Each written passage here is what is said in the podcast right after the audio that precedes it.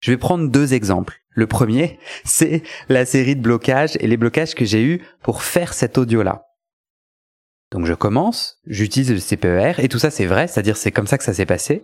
Donc je commence par la circonstance, faire un podcast, faire un épisode de podcast.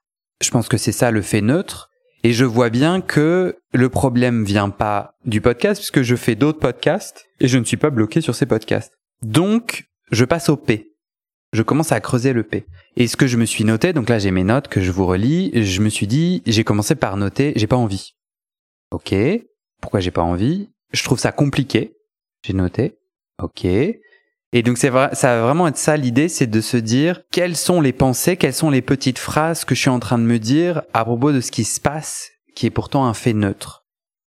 Donc moi j'ai continué, je dis ben je trouve ça compliqué parce que ça doit être au niveau. Ok, ça veut dire quoi? Ça doit être au niveau. Ben parce que euh, je j'ai envie d'inspirer les gens avec ça, et notamment mes clients, mes clientes, et donc ça doit être parfait. J'ai pas envie de faire une capsule un peu toute pourrie avec un concept conceptuel compliqué qui parle pas aux gens. Et en gros, je veux que ça soit parfait. Ok, perfection. Donc là, je continue à gratter euh, sur le papier. Concrètement, je me suis posé. Alors, je me suis dit, ok, ça veut dire quoi, perfection?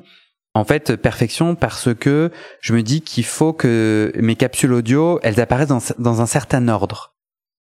Et je sais pas lequel en fait. Je suis bloqué parce que je sais pas dans quel ordre. J'ai commencé avec la gestion du temps et bah, pour que ça soit parfait, pour que les gens soient inspirés, pour qu'ils comprennent un peu euh, comment utiliser chacun des outils, faut que je faut que j'ai déjà réfléchi et que je sache dans quel ordre je propose ces outils et je peux me planter. Pour que ça soit parfait, je dois aussi tout bien rédiger et je devrais bien lire et, euh, et voilà, faut que je rédige euh, du début à la fin toute la, capsule audio. Ça va me prendre beaucoup de temps.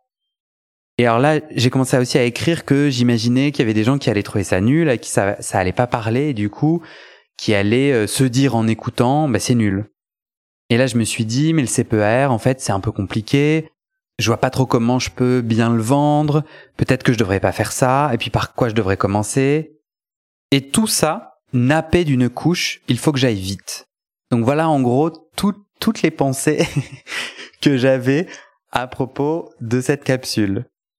Et alors, l'étape d'après, ça a été de voir les émotions que ça me créait.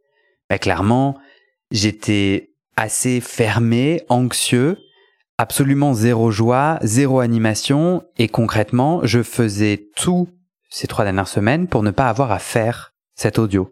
J'ai lancé d'autres podcasts, j'ai fait plein de choses. Hein. J'ai vraiment fait plein plein de choses pour ne pas avoir à m'atteler à cette tâche-là.